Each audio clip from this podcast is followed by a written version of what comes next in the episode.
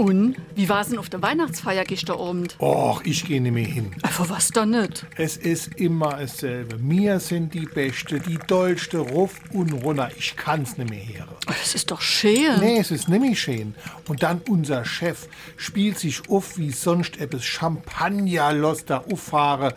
Das ist so richtiger Großkotzwur. SR3. Warum wir so reden. Wie man schwätze.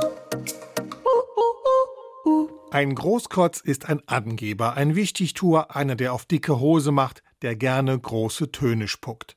Mit Spucken oder Kotzen im Sinne von sich übergeben hat der Großkotz trotzdem nichts am Hut. Der Begriff kommt nämlich eigentlich aus dem Jiddischen. Kreuskotzen bezeichnet dort einen schwerreichen Mann und Angeber. Kotzen geht zurück auf das hebräische Wort Katzin und bedeutet Anführer oder Chef. SR3.